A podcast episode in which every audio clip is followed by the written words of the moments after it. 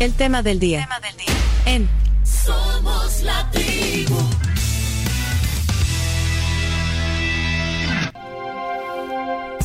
Hoy en el tema del día, invitado un empresario y músico.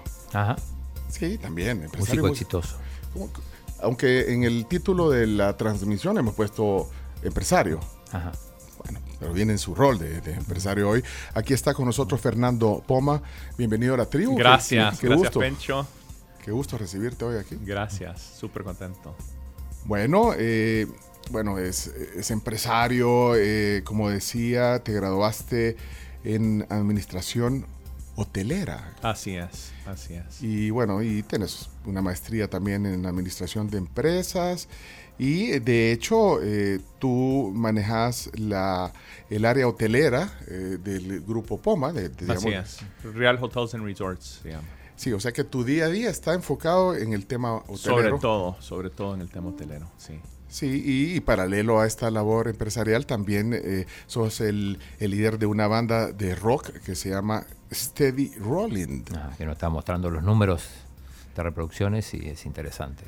¿Ya, ya lo viste, Chino Dato? Ya lo vi. Eh, El, el streaming, de, el, el rap que hace Spotify. Sí, sí, sí, nos manda cada año como un un, eh, Un resumen. un resumen realmente de lo que ha pasado y lo acabamos de recibir y, y sí estábamos bastante pues contentos con los resultados. Bueno, eh, bueno, vamos a conocer un poquito de, de ti, Fernando, porque bueno, eh, sos hijo de, de- de- de un empresario muy importante en nuestro país, don Ricardo Poma. Eh, eh, sos el, el mayor de la generación. El mayor, el mayor de la generación, sí, sí, sí. Y, y- y, bueno, tú decidiste, digamos, eh, eh, el tema de, de dedicarte, digamos, a, a la administración hotelera dentro de todo el grupo de empresas que tiene eh, tu familia. ¿Tú, Mira, ¿tú lo decidiste? Bueno, cu- cu- cuando yo estaba estudiando en Estados Unidos, el high school, ¿verdad? En un colegio internado en Massachusetts. Y en Estados Unidos, eh, cuando tú tenés que aplicar a una, hacer solicitud a una universidad, más o menos tenés que decidir en ese momento qué tenés que hacer y, y qué querés hacer el resto de tu vida, ¿verdad? Es una decisión bien difícil para alguien de 17 años. Y yo decidí en ese momento, wow, ¿en qué, qué- qué quiero hacer, verdad? Y teníamos un hotel en ese momento, que es el, el Intercontinental de San Salvador, un hotel. Y, em, y decidí que yo quería estudiar negocios, pero algo relacionado con gente. O sea, no quería estar en una oficina encerrado, sino quería negocios, pero, pero algo que me, que me relacionara con otras personas y también un negocio que yo pudiera diferenciar, algo que yo pudiera, digamos, innovar. Entonces pensé en las opciones y dije, ¿sabes qué? De las cosas que nosotros tenemos, aunque que en ese momento no teníamos una empresa hotelera, solo era un hotel, decidí, bueno, me voy a meter en hotelería y hice solicitud a la Universidad de Cornell en Nueva York Cornell. y fui aceptado y estudié esos cuatro años en Nueva York, hotelería. ¿Y, y ahora cuántos hoteles tiene el grupo? ¿En cuántos Ahorita países? tenemos 25 hoteles en 10 países. Tuviste ventaja por ser el mayor de la generación, digamos, porque esta es la tercera generación. Esta es la Eh, cuarta generación. de- de- Nosotros desde somos que- la cuarta generación. Mi bisabuelo vino al país en el 1919, hace casi 105 años, y empezó eh, eh, eh, trayendo automóviles, ¿verdad? Eh, automóviles que hoy no existen, ¿verdad? En ese momento habían cientos de marcas, Hudson, Essex y otras marcas que ya no existen. Y empezó ese negocio aquí en el 19. Y después se tuvo que ir a México, después se le quemó el negocio, después hubo un terremoto y, y finalmente firmó con General Motors y finalmente ya en los mucho después pues con Toyota, ¿verdad? Cuando Toyota en ese momento no era nada. Toyota era como decir un carro de Corea del Norte, ¿verdad? Era en ese momento Japón, Japón no era lo que era hoy, ¿verdad? Era algo desconocido, no, no era buena calidad. Hoy en día Japón es pues ultra buena calidad y muy reconocido, pero fu- fuimos los primeros distribuidores de Toyota de toda América y el segundo distribuidor del mundo después de Taiwán. Y yo creo que eh, para la, la- la- la empresa Toyota, eh, eh, el grupo es consentido. Sí, O sea, sí, sí, sí, Bueno, apostamos en ellos. Nosotros en ese momento, una historia eh, breve, teníamos la representación de General Motors. En aquel momento, General Motors es como decir Apple hoy, ¿verdad? Las empresas de automóviles eran las empresas más importantes. Y mi abuelo eh, llamó al, al, al CEO de General Motors y le dijo que le queríamos regresar la marca, cosa que era absolutamente Es como el que dice, ah, pues, fíjate, Nunca. Apple, fíjate que Apple no quiero. Sí, ahorita, pues, nunca voy- visto, nunca visto. Huawei, voy a agarrar Huawei en lugar de Apple. Y fue tanto el shock para ellos que el CEO vino a El Salvador. Imagínate lo que era volar en esa época. No era como hoy, ¿verdad? Era una, una aventura. Entonces vino a El Salvador a ver cómo nos atrevíamos nosotros a regresarles, eh, a regresarles eh, el- la marca, la distribución. Y mi abuelo le dijo, mira, es que tus carros son muy gastones, son muy grandes y no creemos en eso. Y, y este carrito Toyota lo podemos hacer a una fracción del costo, es más pequeño, es, es menos gastón y al final nos fuimos y fue una buena apuesta. Ahora, a, a lo que iba Fernando, y bueno, qué interesante historia esa, pero a lo que, a lo que iba es que vos tuviste ventaja por ser el mayor de esta generación eh, en elegir, porque, imagínate, Chino, te hubieran preguntado vos, bueno, ¿qué querés del grupo? De- de- ¿Qué querés hacer? Tuve ventaja, tuve ventaja, pero no tuve ventaja porque elegí la división que no existía. Por eso, Ah, por eso, porque la que no eh, existía. La que ya corría y, y, digamos, la parte importante de todos los rubros eh, era la de automóviles. Automóviles o Grupo Roble. Entonces Ah, yo eh, sí, eh, era sí. Roble o, o Excel, que hoy es, en aquel momento era de idea, ¿verdad? Pero, pero yo escogí algo que no existía, que era básicamente integrarme a crear realmente una división. Y ahí entra, vaya, digamos, la, eh, la diferencia entre eh, ser un empresario eh, que, que ya, digamos, llegas a algo que está caminando o, versus ser un emprendedor. Porque Sí. ahí, ahí era un reto, pues, porque un hotel y vos dijiste, bueno, esta es la, eh, quizás era la división o la, o- o la parte de la empresa que, que, que tenía menos relevancia porque era un hotel. Era solo hotel. Entonces, Ahora, sí quisiera aclarar que cuando yo escogí estudiar, era un hotel. Yo estudié hotelería cuando solo teníamos un hotel. Cuando yo ya me integré después de mi maestría a trabajar, ya teníamos como ocho hoteles. O sea, ya había habido un crecimiento liderado por mi papá y su equipo de gente. Pero cuando yo decidí estudiar hotelería, solo teníamos un hotel. Pero, pero lo que quería llegar es eso. ¿Cuál es la diferencia entre emprender y ser emprendedor y, y ser empresario? Bueno, porque al final, bueno, un emprendedor al final del día se convierte en un empresario también. digamos. Sí, no, sí, Sí. no. Creo que son cosas un poco diferentes. Para ser un emprendedor, tú tenés que tener eh, ciertas otras cualidades. Tenés que poder tener una, un balance entre una visión y una capacidad de ejecución. Tenés que tener un sueño, pero tenés que poder transferir ese sueño a una realidad, a una capacidad de ejecución. Tenés que tener una idea que sea algo diferenciado, eh, algo que el mercado desee y algo que tú tengas los recursos para poder emprender, ¿verdad? Para ser un buen operador es manejar lo que tenés, eficientizar, seguir generando un margen competitivo, agrandar tu margen competitivo, ver realmente cómo puedes expanderlo y crecerlo. Eh, eh, son, son cosas que tienen ciertas similitudes, pero no es exactamente lo mismo. Y además, bueno, esa palabra hace 30 años casi no se utilizaba, el emprendedor. Sí. eh, tampoco. Sí. Pero entonces ahora es, es parte como, hasta es un anhelo de mucha gente. Yo, yo quiero emprender, quiero Sí, ser así emprendedor. es, así es. Y, y al final tenés que te- combinar las dos cosas, porque el sueño, la idea... Yo Ahí- escucho, yo escucho cantidad de personas que vienen con ideas, ¿verdad? Pero es poca la gente que tiene la idea, pero también ha transferido esa idea a un plan de ejecución. Y, y, o sea, muy poca gente tiene esas dos cualidades. Esa es la clave, entonces. Eh, para mí es, es, es, es fundamental poder ser una persona que siempre que tiene una idea contempla dentro de su idea qué es lo que se requiere para ejecutarla de una manera eh, eficiente y eficaz. Pero, pero entonces, ¿qué características eh, tendríamos que ver? Bueno, ya dijiste, digamos, los elementos importantes, pero hay, hay algunas características que, bueno, se tienen que construir y algunas que no sé si serán innatas. Sí. Bueno, la, la gente, digamos, la gente que yo admiro normalmente, ¿verdad? Como, como líderes empresariales, son gente que tienen ciertas cualidades, ¿verdad? O sea, son, primero tenés que tener inteligencia, tenés que tener inteligencia no solo intelectual, sino emocional. Hay mucha gente que tiene inteligencia intelectual, Ajá. pero tienen, y, y las relaciones en gran parte son la base de mucho del éxito. O sea, poder relacionarte con gente, poder controlar tus sentimientos, poder hablar de la manera apropiada. O sea, esa inteligencia emocional es muy importante.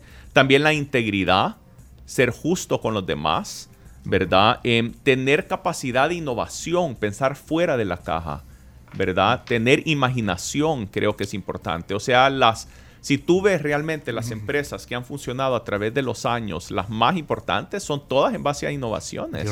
Apple, innovación, ¿verdad? El diseño. Antes de eso eran miles de botones. El diseño fue una innovación.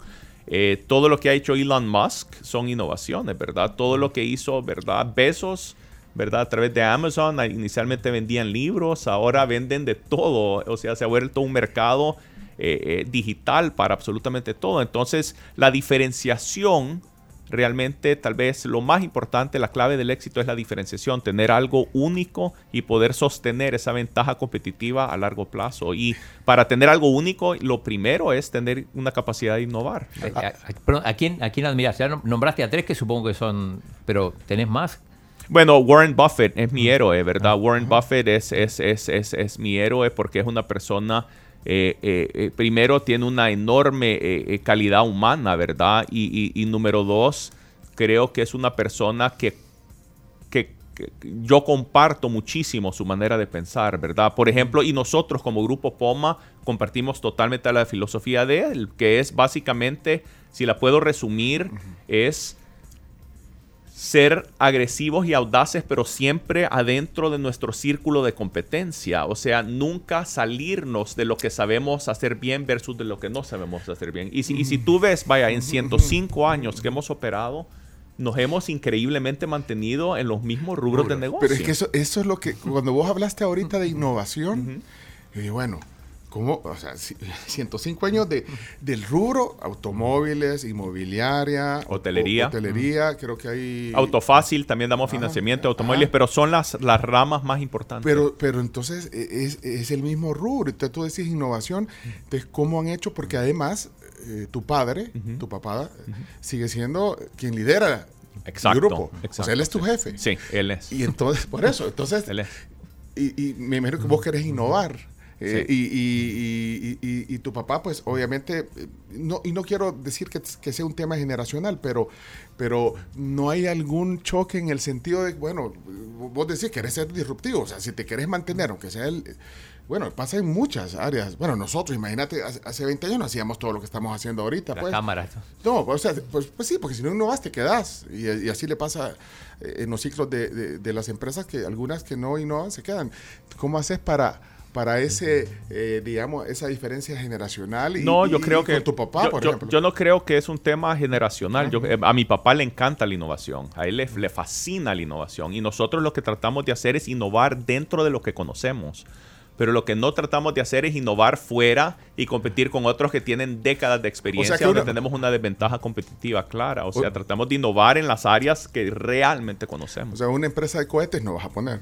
No vamos a poner, no, va- vamos a tener, vaya, vamos a tener los pies en la tierra y la humildad para saber que el 90% no lo conocemos. Y no nos vamos a meter en el 90% que no conocemos porque no vamos a poder competir. Pero en el 10% que sí conocemos, vamos a crecer y nos vamos a diversificar a nivel regional y a nivel internacional. O sea, en vez de tratar de crecer a través de rubros de negocio, vamos a crecer en lo que sabemos hacer bien a nivel geográfico. Y la- pero entonces la innovación, tiene- pero, pero tenés que innovar, o sea, para que tenga... eh, Innovar sí. dentro de los... Dentro. Vaya, por, Dentro, por ejemplo, ajá. en hotelería, digamos, innovaciones es pe- poner ventanas doble antirruido para no Ah. escuchar, poner camas con hilo, con 100% hilo, 300 hilos de algodón, poner colchones digamos que se amoldan a tu cuerpo, eh, poner sistemas tecnológicos a donde en los salones de reuniones apretas un botón y llega el servicio. Eh, o sea, podés innovar poniendo restaurantes de concepto súper, súper trendy, ¿verdad? Creando centros de entretenimiento, innovando a través de los espacios, o sea, pero innovando dentro de tu círculo de competencia. Ajá. Hay, empresas que, que cambian totalmente rubro, pero también han sido exitosas. O sea, es una decisión empresarial. La Amazon que contabas, ¿no? Sí, pero, Ah. pero, pero no es que cambien de rubro, es que, es que, eh, es que aceptan adyacencias al negocio, pero, pero, pero, eh, pero el, el negocio de distribución es el mismo. Y tú, tú puedes distribuir un libro, puedes distribuir una chumpa, pero al final es el mismo negocio a donde estás simplemente agregándole cosas a tu, a tu, a tu, fu- a tu negocio fundamental. Pero ¿verdad? también te puedes equivocar también. te puedes equivocar. Y, claro. y- y ha pasado, digamos, bueno, en tu rubro, que es el que está más cerca. Em, Sí, a veces no- nos hemos equivocado en cosas pequeñas, ¿verdad? En cosas que no son trascendentales, eh, afortunadamente. Por ejemplo, ahí. Por ejemplo, te voy a dar un ejemplo. Por ejemplo, eh, hace 15 años decidimos que todas las reuniones iban a ser de manera virtual y que, y que y entonces compramos todos estos equipos para reuniones 15 años, sí. virtuales. Hace 15 Sí, años. dijimos, ¿sabes que Todas las reuniones ahora, ¿para qué va a viajar la gente si, si tienen pantallas y esto y se pueden reunir y, y ya para qué? Entonces compramos todo este equipo tecnológico para que tú pudieras ir al hotel aquí localmente, tener todos esos equipos y reunirte de manera virtual y no funcionó porque a la gente le encanta socializar y le encanta ir y se dieron cuenta que cerrar un negocio es muchísimo más fácil si estás en persona que si simplemente lo haces a través de una pantalla. Entonces al final nos equivocamos porque tratamos de ser tan innovadores que nos fuimos y no contemplamos suficiente la necesidad del ser humano que aunque pueda comprar cosas en línea, le gusta ir al centro Pero te comercial. adelantaste en el tiempo, porque después llegaron las reuniones virtuales. Pero no, pero, pero fíjate que han llegado las reuniones virtuales, pero no han tenido el impacto que nosotros pensábamos. No te- es como los cines. Vaya, hace 20 años la gente, o 15 años la gente decía, bueno, ahora con Blockbuster y ahora con, y después con Netflix, ya la gente no, los cines no están parando de, de existir. Es más, en ciertos países como en China están creciendo los cines.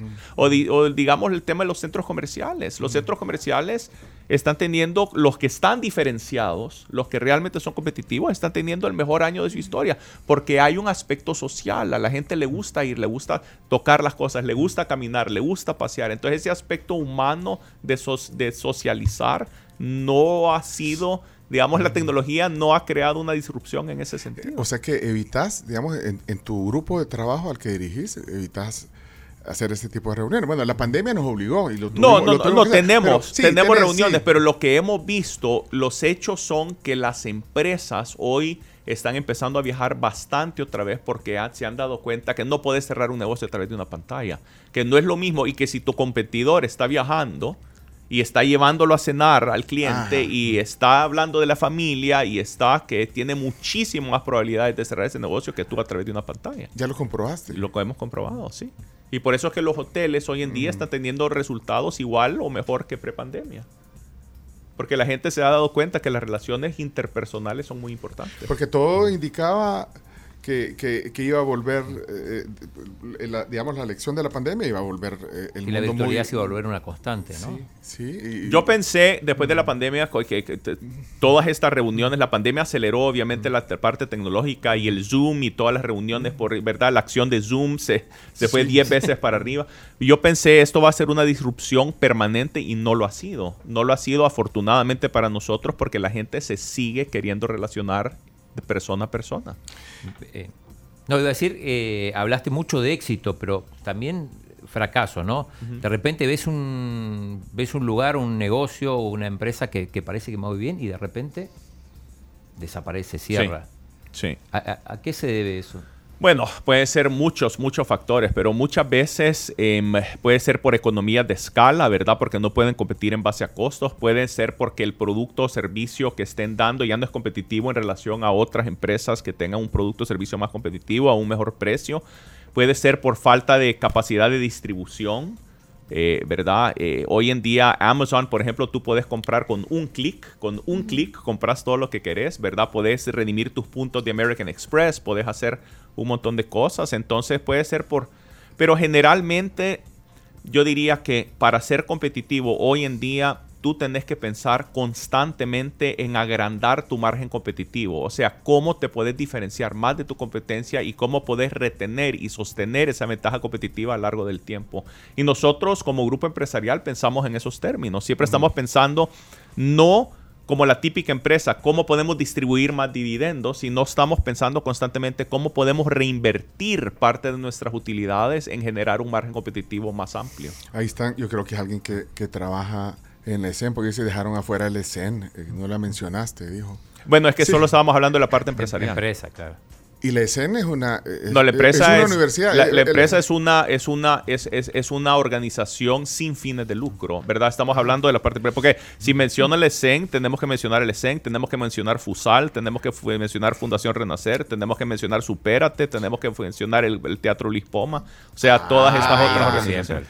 Pero, estamos hablando ahorita de la parte empresarial. Pero espérame, eh, pero es importante lo que acabas de decir porque al final tiene que funcionar como una empresa porque se tiene que sostener. no, sí. O se tiene que sostener. O sea. Sí, sí, sí, sí, sí y no, porque el ESEN, nosotros, por ejemplo, en ESEN, al 66% de todos los alumnos les damos becas o financiamiento. Nosotros aceptamos primer paso y después vemos cómo les vamos a ayudar a los estudiantes eh, eh, eh, para poder pagar y costear su educación. Entonces nosotros no aceptamos en base a capacidad de pago, sino en base a calidad de la persona, ¿verdad? Y capacidad de la persona. Y después vemos, bueno, tenemos este grupo de estudiantes, ¿cómo les vamos a ayudar a financiar y a pagar su educación? Entonces, eso no lo vemos igual que una empresa. Eso lo vemos más como un aporte a la sociedad para formar futuros líderes para el, para el país. Pero, tenés que tener buenos gerentes ahí, buenos directores, bueno, o sea, porque al final... Buenos directores para manejar, digamos, y administrar, pero la visión es una visión distinta, es una visión de impacto, ¿verdad? Impacto para ayudar a los demás. ¿Qué tanto te involucras en ese tema? Eh, bueno, yo soy miembro del comité ejecutivo de CEN y director de CEN y me involucro bastante en CEN, ¿verdad? Es, es, es algo que me apasiona muchísimo. Em, eh, tenemos reuniones bastante. Ese es, es, es, un producto de un sueño de mi padre, ¿verdad? Él eh, hace más de 30 años que tenía esta, esta idea de hacer más, de hacer más y, y quería formar una universidad para líderes, ¿verdad? Que hoy tiene cuatro carreras y, em, y pudo haber simplemente tratado de integrar una universidad existente, pero él no quería, digamos, el bagaje, entonces quería mejor eh, eh, formar una universidad de cero y hoy en día, pues, se han graduado a, cientos de, alumnos y muchos de ellos ya tienen posiciones muy importantes, vicepresidencias, etcétera, en, en algunas empresas. Hay, un, hay, algo que le he escuchado a tu padre o le he leído en alguna entrevista eh, como una fórmula del acierto en los negocios, que, que es la visión, la gente y la pasión. Exacto. Eh, y, eso, y esos elementos, eh, ¿cómo los aplicas? Vaya, por, por ejemplo, en el caso de lo que vos manejás y en los negocios que haces, esos tres elementos que, que los dice, debe ser como el, la guía. Visión, gente y pasión, súper importante, ¿verdad? Ese es el, lema de mi padre y, y, realmente yo lo comparto 100%. Visión, tenés que saber a dónde vas.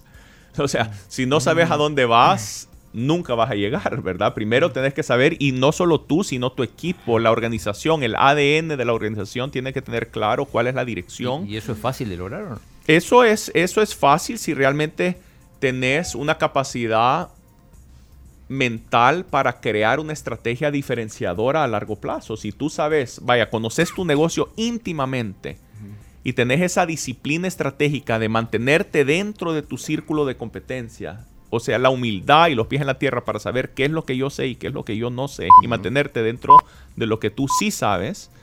Entonces tú puedes crear estrategias para continuar diferenciándote y tener un margen competitivo más amplio. Esa visión tú la tenés que permear dentro de la organización. Y después lo que tenés que tener es la mejor gente para poder ejecutar esa, esa visión.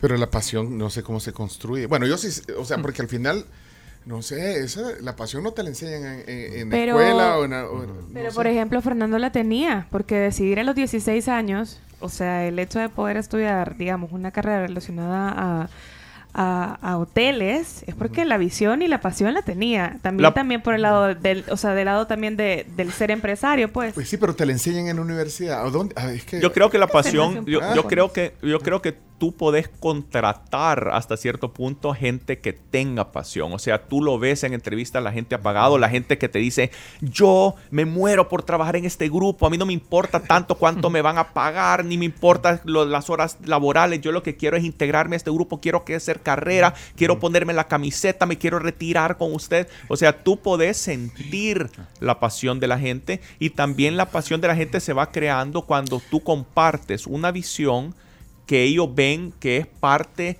de algo más grande que ellos mismos, que todos estamos jalando la carreta y que todos estamos midiendo el resultado y que todos estamos llegando a una meta y cada día los resultados van mejorando y tú los haces partícipes. ¿Qué tanto le pones a la hora de que vas a elegir a un, a un apoyo, a un colaborador? ¿Qué tanto le, das a la pasión? No sé, de, todas las... Yo, yo bastante. Eh, es, increíble. A mí, a mí me sorprende en entrevistas cuánta gente no tiene pasión. O sea, me, sorprende cuánta gente llega y te pregunta, lo primero que te preguntan, ¿Y de qué horas a qué horas voy a trabajar? Pero, eh, pero eso, hasta, Y- hasta memes, ¿ah? Y memes O sea, de, de es la generación. increíble cómo alguien puede aspirar a un empleo haciendo, o sea, lo que tú querés es sentir que la persona lo que más quiere en el mundo es venir a integrarse a tu organización y hacer carrera y retirarse contigo. Eso es lo que querés. Pero, pero eh, y vamos a entrar en el tema generacional porque, bueno, au- aunque se hace chiste de eso a veces, de, de- de la generación millennial. Ca- Camila, porque no puede salir ahorita en la pantalla, pero que, a Camila debería estar en esta plática ahorita. Está escuchando, está escuchando. Pero entonces, pero, pero, ¿sabes? Estamos al aire de regreso. Gracias, Graciela Rajo. Eh, hoy está con nosotros eh, conversando en el tema del día Fernando Poma, eh, para los que se acaban de conectar. Eh, a esta hora desayunamos nosotros, Fernando. Mira, ahorita te vamos a, o sea, no es, no es todo para, para, para vos, ¿oíste? Esto, esto- solo para mostrarte, esto recién lo han traído de sal Wow. y pimienta. Sí, está lindísimo. Sal, sal y pimienta, va, mira. Sí, Wow, ex benedictino, sí. Ahí está. Benedictinos, Sí. tenemos tostadas francesas de ese lado y también tenemos chilaquiles. Sí. Que vienen ya, bueno, vienen así porque nos los traen a domicilio. Correcto. Y este es un... Una omelette con salmón, creo. Sí, omelette Ajá. noruego, correcto. Omelette noruego. Y también tenemos el All American que está con huevitos, Oh. papita, también tocino y pancake.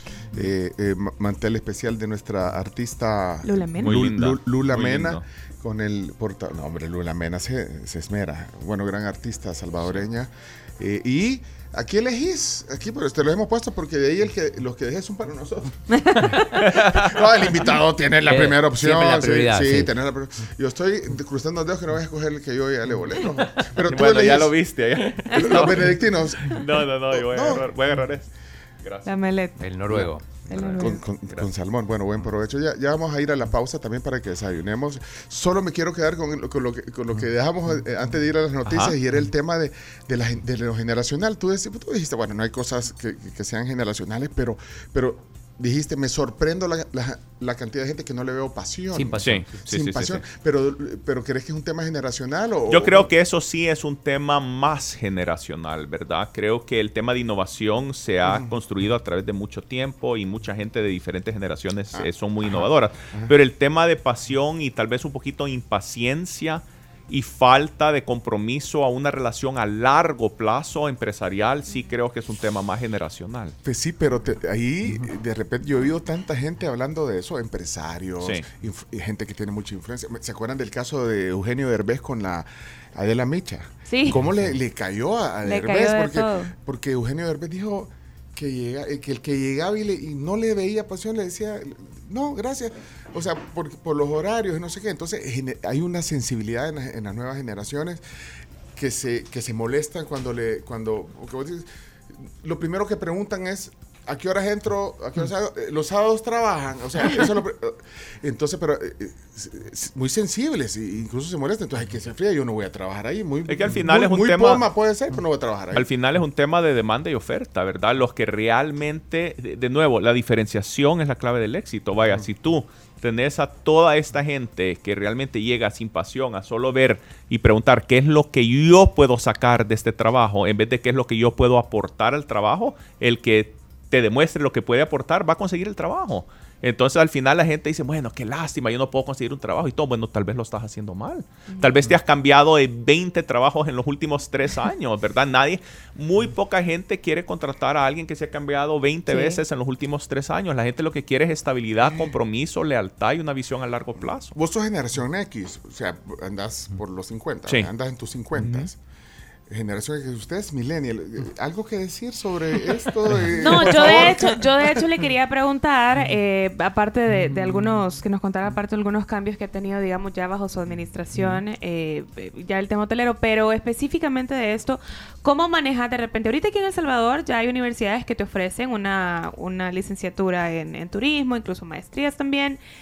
Justamente es ese target de los millennials, los que nos estamos graduando, digamos, para, para poder empezar una carrera en hotelería y, y turismo. Entonces, ¿cómo manejas, digamos, esos cambios? Eh, si de repente hay un joven de 28, recién graduado, 26, recién graduado, llega y te dice como, mire, pero, o sea, horas extras son horas extras. O, Pero los sábados y los domingos eh, estarían claro. contemplados dentro de la planilla general. ¿Cuánto dan O sea, quiero, quiero, quiero, quiero solo aclarar una cosa. Horas extras sí son horas extras, ¿verdad? O sea, nosotros realmente respetamos 100% la ley y respetamos 100% las horas que hay que pagarle a la gente y pagamos salarios arriba del salario de mercado y, y tratamos y cuidamos muchísimo a nuestros colaboradores, ¿verdad? Pero yo creo que habiendo dicho eso, uno, si tiene, cualquier empresario, si tiene dos opciones, contratar al que dice que se quiere retirar contigo y que su sueño siempre ha sido trabajar contigo, o el que empieza la entrevista preguntándote qué es lo que yo puedo ganar de esa entrevista, te vas a ir por el que se pone la camiseta y dice que su sueño es trabajar contigo y retirarse Pero ¿y si contigo tiene más aptitudes el otro? pues tiene mucho, mucho que ver para mí la parte, digamos, la parte de valores y la parte de visión, ¿verdad? Tiene muchísimo que ver. Eh, y si yo tuviera que escoger, digamos, a alguien brillante, pero que se cambia constantemente de trabajo, que ha demostrado poca lealtad y que lo único que me hace sentir es que quiere algo para él o ella, o tengo una persona menos, digamos, capaz en el CV, pero que ha tenido eh, sostenibilidad en sus empresas, en sus trabajos, eh, que, que- que sus referencias son muy buenas y que realmente se muere por trabajar con nosotros, me llevo a esa segunda persona a ojos cerrados. Vaya, los que van a llegar a la entrevista de Ya, trabajo ya saben, ya ya saben. Mira, eh, una, una curiosidad. Bueno, Fernando que viaja mucho, que va a muchos hoteles. ¿Qué es lo primero que ves? Digo, porque vos ves un hotel de manera diferente que lo vemos al resto.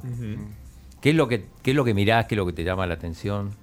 Bueno, primero, eh, primero la, la, la amabilidad de la gente, ¿verdad? Hay hoteles a donde tú sentís casi que te están haciendo un favor a ti como cliente, ¿verdad? Y hay otros hoteles que llegas y realmente ves que te están recibiendo con mucho cariño, que te hacen sentir especial, que están a tus órdenes.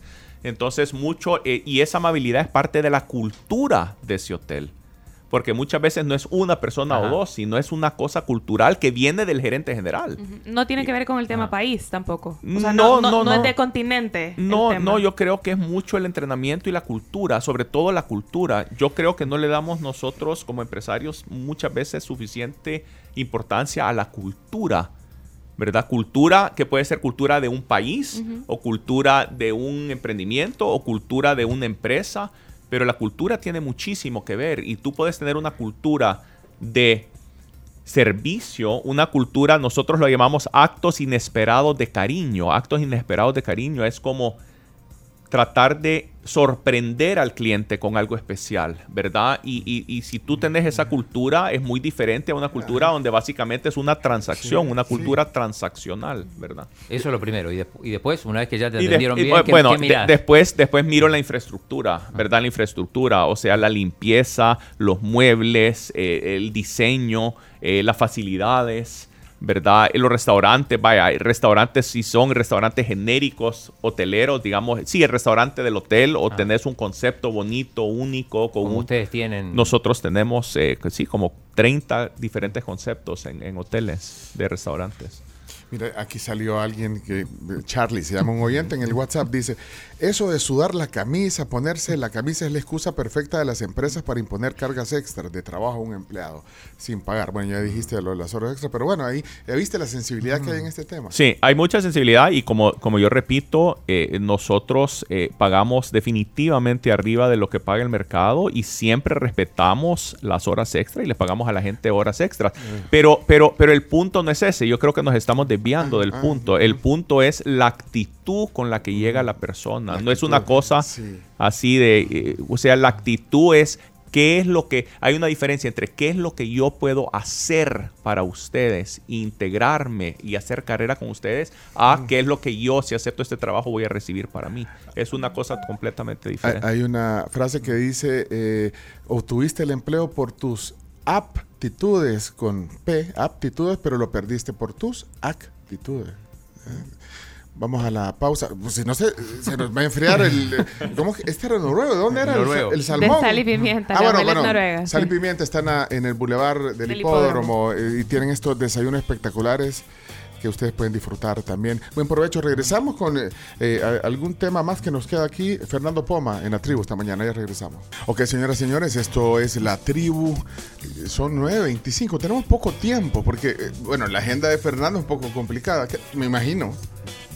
O sea, lle- lleva- llevas Apretada. Llevas tu agenda Timing. así. Sí, la, lleva- la- la llevas y cómo la, cómo la, la, la- la tenés en un Sí, calendar. en el eh, ca- en calendario en el- el iPhone y, y también escrita en, en mi escritorio en una libreta normal. Ah, también Las eh, dos a cosas. mano. Sí, sí, también. sí. Ah, de las dos formas. Análogo y digital. Bueno, eh, estamos de regreso ya en el último segmento de esta tertulia. Hoy en el, en el tema del día solo quiero decirle que a donde vayas, tú elegís cómo pagar, es tu gusto, es tu estilo, paga como que como querrás con Banco Agrícola, que patrocina también este espacio, y Black and Decker. Black and Decker que tenemos, mira, e- ese es un buen regalo, una air fryer como esa, 4.5 que son Litros. litros lo que le cae. Sí. Tenés air fryer, cocinás. Eh, no, no, Todo no se Va, puede. pero va, eh, mira, ese es un air fryer. ¿Sabes cómo, cómo hacer, cómo calentar unas papas fritas ahí en el air fryer? ¿Sabes? No, y se mira demasiado complicado para mi capacidad. Fernando es de los míos, es de los míos. Ey, pero ¿cómo no vas a poder Prefiero usar una- delegarle eso a, a alguien más que, el que le Sí. guste. Pero, más. Espérame, pero, o sea, no maneja una air fryer, pero sí un helicóptero, papá. Bueno, o sea, ¿ah? ¿cuál es la diferencia? Mira, eh, Es eh, mínima. no, no es difícil manejar un helicóptero, porque yo te veo bien cool ahí, ¿verdad? Yo no sé es, si- es, vaya, le- te, te tenés que dedicar, tenés que tener pasión, como tú dices, pasión, te tiene que encantar porque no lo podés hacer bien hacia medias, ¿verdad? No es algo que podés hacer a medias, Ah, o lo haces sí. bien o, o- o te puedes meter en, en problemas. ¿Qué tal? Este, este ya chamber, pero ¿qué tanto usas el helicóptero? Eh, lo uso poco, la verdad, eh, verdad, lo uso tal vez un par de veces al mes. ¿Y dónde está ahorita ese helicóptero? Está aquí, aquí, en El Salvador. Chomito. Es que el Chomito quiere ir a dar un- Nunca te has subido un helicóptero, ¿verdad, Chomito? No, para nada. Mira, mira los audífonos, po- ponete ahí, mira los audífonos que anda. eh, me dijo ayer, mira, estos son iguales a los, de, a los de Fernando Poma, los que usan el helicóptero. Poneme tus audífonos, Chomito, enseñalos ahí. No tenés cámara hoy, Chomito. Ah, Ah, ahí está, enseñale los audífonos. Bueno, Mira, está, mira, enseñale tus Tan audífonos. chivos, tan ¿Eh? Bose, sí, sí, sí, son Es cierto, son iguales sí. a los que Sí, están en- son muy similares, Sí, sí, muy sí. similares, Bose. Yo se los recomendé. Bueno, por lo menos la... Sí, él me lo recomendó. Mira, Chomito, por lo menos los audífonos ya los tenés. Pues papá. sí, ya lo me falta el helicóptero. Solo le falta lo demás. Pero es útil aquí en, en- en el país eh, moverte así. Bueno, eh, a veces sí, ¿verdad? A veces sí, es, es- es sobre todo, pero no es, no es tanto por la utilidad, es más porque me, me apasiona. ¿Te me gusta? encanta, me encanta estar ahí arriba, me encanta volar, me encanta. Es una de mis grandes pasiones, la aviación. Entonces es la sensación. Sí, es la sensación. Bueno, eh, mira, vamos a ir eh, eh, terminando. Eh, ¿Cómo haces para manejar eh, tu... ¿Cuántos? ¿23? ¿Cuántos dijiste? ¿Cuántos hoteles tiene? eh? Somos, bueno, ahorita con los que estamos construyendo son 25 hoteles en 10 países. 10 países, Vaya, eh, para, eh, países Colombia, Colombia, República Dominicana, Panamá, eh, eh, Estados, Unidos, Estados Unidos. Guatemala, El Salvador, eh, eh, Honduras, Nicaragua, em, eh, Costa Rica. Costa Rica, eh, creo que son 10. ¿Y un futuro a dónde? ¿A dónde? Aquí está. la- aquí está En Lima, bueno, no, ya Lima. estamos, ya tenemos en, en Perú también. Vaya, pero ¿cómo haces eh, para manejar la operación? Porque también, eh, ya vamos a hablar un poco, si nos queda tiempo, de, de- de tu banda de rock, entonces, eh, de, de tus cosas, eh, de tu vida, de tus viajes. eh, ¿Cómo haces para manejar esta operación? Tenés la mejor gente. Contratás, retenés y motivás a la mejor gente. O sea, y tratar de, y tratar de, y tratar de contratar gente mejor que tú. O sea, yo siempre que contrato gente digo es mejor que yo, ¿no? Y trato de contratar gente mejor que yo y, y gente que yo admiro y respeto mucho. Y, em, y trabajar con ellos y motivarlos. Esa gente hay que cuidarla, hay que motivarla, hay que retenerla. Y es gente que siente que son parte del grupo empresarial. O sea, no, no, vaya, el papá de Roger Díaz, que está aquí Sí, con nosotros, trabajó con mi abuelo, no sé cuántos, cuarenta y pico de años, 45 años. Eh, el hermano de Roger trabaja con nosotros también en Grupo Roble, lleva más de 20 años. Roger también está con nosotros desde hace mucho tiempo. O sea, son gente que De- viene, que son parte de la familia Y te apoyan y, apoyan y y, suman. y su- y su- suman muchísimo. Entonces, la capacidad, eh, eh, vaya, yo realmente trato de hacer lo que yo necesito hacer, pero lo demás, pues cuento con, con el mejor equipo de gente. La gente 10, lo que dice mi papá, visión, gente y pasión. El, el- esto que estás diciendo, porque dijiste, me reúno con jóvenes. ¿Tú, tú te sentás con jóvenes a veces eh, para darles tips? Bueno, hoy, Sí. no- hoy, mira, estoy leyendo muchos comentarios. Qué cátedra la que ha dado. Estoy, eh, Charlie Rivera dice, mis felicitaciones al programa y a tu invitado. Es cátedra obliga- obligatoria para alguien que quiera triunfar en la vida. Dice, bueno, pero Gracias, ¿lo haces? O sea, ¿lo haces como una forma de compartir? Muy O- poco, muy pocas veces eh, eh, tengo estas, este tipo de entrevistas, pero siempre mi objetivo es tratar de compartir algo que puede ser útil para los demás. Yo ya me estoy motivando para trabajar con él, dice George.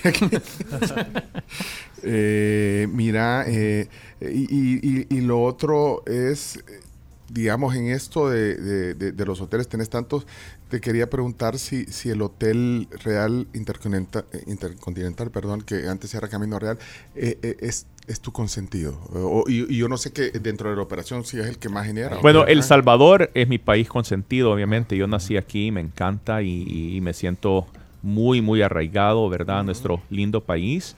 Em, pero hoteles, tenemos muchos hoteles lindos y tenemos gente fabulosa en todos los hoteles. ¿Cuál es el más exitoso? Eh, El consentido eh, es Real Sí, donde Intercontinental. tuvieron las mises. Bueno, más exitoso siempre hay que verlo en relación a la inversión, ¿verdad? Más Ah. exitoso en relación a la inversión porque puedes tener más ingresos, más utilidad en uno, pero tal vez invertiste mucho más. Entonces, em, tenemos algunos hoteles en Colombia que son muy exitosos, tenemos Bogotá, el algunos W. hoteles en... ¿ah? En el Marriott en, en Bogotá. Por ejemplo, el JW Marriott de, Ah. de Bogotá es, Tuve- es- es Ah, ya muy exitoso. Lujo, Eh, el JW Marriott de, de, de Guanacaste en Costa Rica también. El Intercontinental de Miami eh, eh, también. O sea, tenemos varios que, que son bastante exitosos. Eh, ahora que decías mi universo, eh, bueno, fue el hotel sede.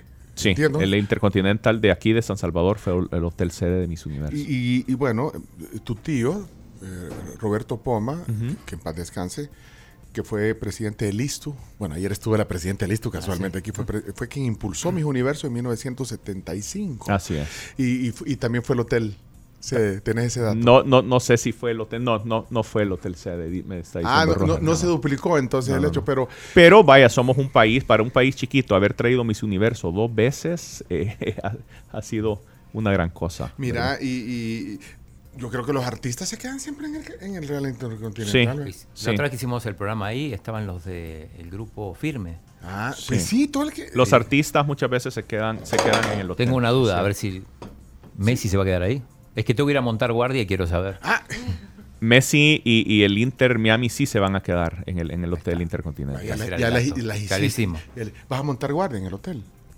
Sí. O me voy a, Mira, voy a alquilar un cuarto. tomate una foto con Fernando ahorita. Decir, "Ve, ¿y usted? Eh, eh, eh", y si ya la- eh, eh, eh, eh. Messi va a estar en el. en Sí, el- el- Messi el- el y. Beckham y, y todos los del, de- los del equipo. Llega ¿verdad? Beckham también. Sí, también. Teníamos duda, pero bueno, ahora si Fernando lo dice, ya. Pero, pero eh, puedes hacer eh, guardia. ¿A quién le rendís cuentas de tu trabajo? Porque ya dijiste, tenés el mejor equipo y buscas- Eh, a, una, a una junta directiva y el chairman de esa junta directiva, el presidente de la junta directiva, es mi padre. ¿Y cómo Ricardo. separas, cómo separas el tema de, de- padre, hijo y, y jefe? Pues a- antes era un poco más difícil, ahora tenemos eh, una relación tan linda, con tanta conexión y es cada día más padre-hijo, ¿verdad? Cada día la relación es más padre-hijo. Eh, Y eso es lo que en el fondo un hijo quiere. Un hijo lo que quiere es una relación padre-hijo con su padre, más que un padre-jefe, ¿verdad? Al principio era un poquito más así, ¿verdad? Pero ahorita ya a mis cincuenta y pico años y él eh, ya es una relación de muchísima conexión, muchísima confianza. Sabemos lo que el otro está pensando, ya después de trabajar con él ya más de casi 25 años, ya, ya los dos pensamos de una manera muy, muy similar. ¿Cómo ves el clima empresarial ahorita en nuestro país, el clima eh, de inversión eh, eh, en el contexto, digamos, eh, político, económico, social? ¿Cómo ves el clima de inversión? El clima de inversión ahorita, eh, obviamente, eh, creo que es eh, eh, está mejorando, ¿verdad? En el sentido que las tasas de interés están bajando, la inflación está bajando. Eh, eso tiene muchísimo que ver con el clima empresarial. Creo que los impuestos en El Salvador son razonables hoy por hoy. eh, y creo que hay oportunidades en el país para hacer cosas. ¿Y hay algún proyecto Nosotros, de- de- en, en el grupo. nosotros para- siempre seguimos, eh, eh, siempre seguimos haciendo proyectos, ¿verdad? Sobre todo eh, eh, eh, proyectos eh, existentes, los seguimos fortaleciendo y también proyectos de vivienda, ¿verdad? Estamos haciendo muchos proyectos de apartamentos que hemos hecho en los últimos años, como Altos Tower eh, y, y algunos otros. Eh, la última de mi parte, Sí. ¿cuánto tiempo le dedicas a Steady Rolling Band? Porque, por- porque yo creo que yo, yo veo más, eh, por lo menos como yo te sigo en Instagram, yo veo más tu onda de Steady, de Steady Rolling Band, tu, tu banda de rock, que, que, que, que- que estés en un hotel, por ejemplo. Sí, sí, sí, sí. ¿Verdad que sí? Pero Sí. entonces, ¿qué es algo que promociono más, ¿verdad? Claro. El tema de la Sí. banda, la promoción, el tema de trabajo no es un tema Claro, no es que se pone, oye, No es para Instagram. promoción, Se toma la o sea, foto. no es para Instagram el tema, pero entonces, pero ¿cuánto tiempo le dedicas ya en lo real a, a la banda, a, a- a- a tu Le pasión? dedico tal vez un par de horas los fines de semana. Un par de horas los fines de semana. Es lo que le dedico a escribir música, a practicar música. Y después cuando tenemos conciertos, a veces, tal vez una vez al mes tenemos un concierto. Ahorita en Ah, diciembre tenemos ajá. más de uno porque Ah, es sí. diciembre. De hecho, Roger nos trajo aquí una- Sí. eh, unas cortesías para un... eh, el otro viernes tienes uno en el rooftop de, del hotel... Hoy en la noche tenemos un ah. toque eh, en Los Naranjos en 1961, bar 1961, lugar. lugar, Oh. lindísimo Hoy en Los Naranjos. hoy en la noche vamos a tocar en los que quieran, los amigos que están escuchando, váyanse a Los Naranjos, tiene como 400 cervezas artesanales de todo tipo, es un lugar chivísimo. A Fuimos ahí. hay que ir vez, a salir temprano por el tráfico, pero em, y eh, Los Naranjos. Hoy a las 7 de la noche empieza la Vaya. música en punto y el viernes 22 En el- tenemos un concierto muy especial que es parte de un festival de música que se llama Inter Sky Lounge que es en el Intercontinental, en el techo del Hotel Intercontinental, en el mero techo, ah, con la vista de la ciudad, cuatro bandas, este viernes 22. Las entradas las pueden conseguir en el hotel o en smartticket.fun. Valen 15, pero 10 son consumibles. Mira, bi- bien, bien apasionado, habla de sus conciertos, pero Sí. entonces porcentualmente en el tiempo, entonces debe ser como un 5, No, es, es 10%, mínimo, es mínimo, Ah, es sí. mínimo, es mínimo. Pero mira, o sea que si te dijera, mira, Fernando, ¿qué quieres ir a hacer ahorita? ¿Quieres ir a una reunión a Bogotá, tres días que te tenés que, o quieres irte de gira eh, cuatro días por, por, por Sudamérica? Bueno, te- para ser totalmente honesto, las dos cosas me fascinan. La- me encanta mi trabajo, me, me apasiona mi trabajo, me encanta la gente, pero también me gusta la banda y me gusta. Uno, mira, uno, una cosa que yo he tratado de Sí. hacer es no vivir encasillado a nada. Hay gente que vive muy encasillada. Hay gente que dice, no, es que yo como soy empresario no puedo hacer esta No otra cosa. Es que músico". yo como doy una imagen de seriedad no puedo hacer esta otra. Eso es ridículo. Al final uno tiene una vida y lo más importante que tenemos es el tiempo limitado en esta tierra para hacer las cosas que nos apasionan, ¿verdad? Y vivir sin lamentos. Pero- pero- vivir sin lamentos. Pero se, se traspola a otras áreas porque, bueno, la gente puede decir, oh, bueno, pero es Fernando Poma y él tiene la... eh, pero se puede vivir así. No Yo creo que se si puede vivir, Si yo- trabajas en cualquier cosa. No, pues yo, yo, bueno, para Ah. escribir música lo que necesitas es un papel y un lápiz, que creo que casi cualquier persona puede tener un papel y creatividad. Papel y lápiz. No necesitas nada más que papel y lápiz. Yo no uso nada más que papel y lápiz para escribir música. Y la otra cosa es que yo lo hago los fines de semana. O sea que cualquier persona puede agarrar un papel, un lápiz, escribir, puede escribir un cuento, puede escribir un libro, puede escribir música, puede pintar. No necesitas nada más que eso para, para, para poder hacer un poco de arte y, y tiempo un poquito los fines de semana. Porque hay gente que quiere hacer una carrera de la música. Y Claro, quiere- eh, ahora- esa es otra cosa. Sí, es otra cosa. Ahí sí te tenés que dedicar absolutamente con mucha pasión. Eh, ¿Te hubiera gustado hacer eso, dedicarte exclusivamente a la música? No, es que no me gusta dedicarme exclusivamente a nada. A mí, a mí lo que me gusta es vivir con pasión, vivir sin lamentos y hacer todo lo que puedo hacer mientras estoy vivo, ¿verdad? Sabiendo que entre más me espero, menos probabilidades hay que voy a poder hacer todas Pero- estas pero- cosas que me apasionan. Pero lo que pasa, que- pero y te insisto, pero bueno, tú lo puedes hacer, pero la gente puede decirlo, aunque yo no estoy de acuerdo, pero lo digo, ay sí, pero Fernando no está preocupado por pagar el recibo de la luz el otro mes. Es que no tiene que ver Ajá, una cosa con la por otra. eso, por porque eso. tú puedes trabajar todo el tiempo que necesitas para trabajar, para hacer esto, avanzar en tu carrera, diferenciarte de los demás, tratar de meterle el extra y pasar una hora el domingo escribiendo música. No tiene Sí. nada que ver. Yo, yo también estoy de acuerdo con eso. No, no, no tienen eh, nada, vos Nada tenés que ver. que buscar un balance en tu vida y no importa lo que hagas y lo que digas, pues todos tenemos diferentes contextos. Exacto, exacto. Eh, ¿A qué se debe el éxito de la banda en Argentina?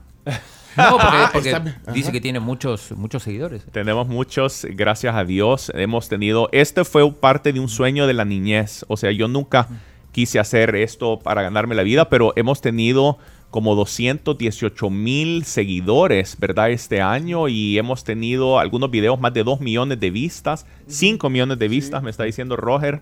Y esto fue simplemente algo que hice con pasión, porque me gustó sin pensar en ningún objetivo. Y ya estamos en el tercer disco, ¿verdad? Hemos estado tocando en vivo y hemos lanzado nuestra música en estos canales digitales que son una maravilla. Y hemos encontrado que Argentina es donde más nos, nos escuchan, ¿verdad? Y nos Bueno. escuchan muchísimo y estamos felices de poder estar transmitiendo esta música a nivel Pero mundial. no, no fueron a hacer... No, no hemos hecho no, una no, presentación. bueno, mira, si quieren oír de la banda, está en Spotify, Apple Music, entonces se llama St- Steady Rolling Band. así se Steady llama. Rolling. Sí. Steady Este- ah, sin, Rolling. sin el band. Sin el band. Ah, va. Mira cuál es la que usa Fernando Palomo en, en- en el podcast. Hay una que usa Fernando que te robó los derechos. Eh, o lo, lo autorizaste, Fernando Palomo, a tu tocayo. Creo que. Ah, creo vos, que sí. vos lo autorizaste. Roger lo autorizó sin, ¿Cómo sin, se mi, llama? sin mi permiso. Pero lo- No, Fernando Paloma ha sido un gran, un gran amigo, un gran aliado. Mira, pero esa es, me- es buena. Entonces, cada vez que oigo el podcast de Fernando, yo no sé si, si ustedes lo han oído, siempre sale con el tema tuyo. No, no es esa, Chomo. ¿Cuál Bueno, es? pero ya se tiene que ir, eh, Fernando, ya son las 9.40. Judgment. Esta creo que es, es- esa es, creo yo. ¿eh? Bueno, ahí pueden escucharlo. Fernando, gracias por venir a tertuliar Gracias, con. Pencho. Sí. Gracias, Chino. Gracias realmente a ustedes. Súper buena, buena charla. Mira aquí, ya no va a haber Eh, los currículos, ¿a dónde los mandan? Porque Aquí, están preguntando sí, mucho. Jonathan, ¿a ¿dónde puedo mandar mi cur- No, y ahí dice Daniel Marquicio, wow, Fernando Poma, está dando una verdadera cátedra. La entrevista del año, dice, bueno. No, gracias por compartir con nosotros. Gracias, gracias a ustedes. Eh, positivo al futuro, dice Maru Vides Aschenbacher, así es el apellido, no sé si lo dije bien. Dice, excelente entrevista, personaje positiva, muy positiva al futuro. Eh, Jorge Castillo dice que, que, está el currículum, mándenselo al chino, el chino lo va a administrar yo lo- y vos hablas con Roger. Con Roger, Sí, hablas con Roger, todo ahí. sí. Eh, y hay muchos mensajes, pero ya no tenemos tiempo. Gracias, Fernando. Gracias, Pencho. Ya está el, ya está el helicóptero. Mira, no nos autorizaron, pero en la Plaza Futura lo parqueamos, papá. Ay, el grupo, pero son, pero son- son amigos del grupo del hotel aquí, todos son amigos del grupo Ah, que queda aquí aquí en la paz. Ah, vaya. Y que aquí estamos en World Trade Center, tenemos un hotel nosotros. Ahí está el helicóptero. Bueno, gracias, Fernando. Habrá podcast de esta plática, ya regresamos.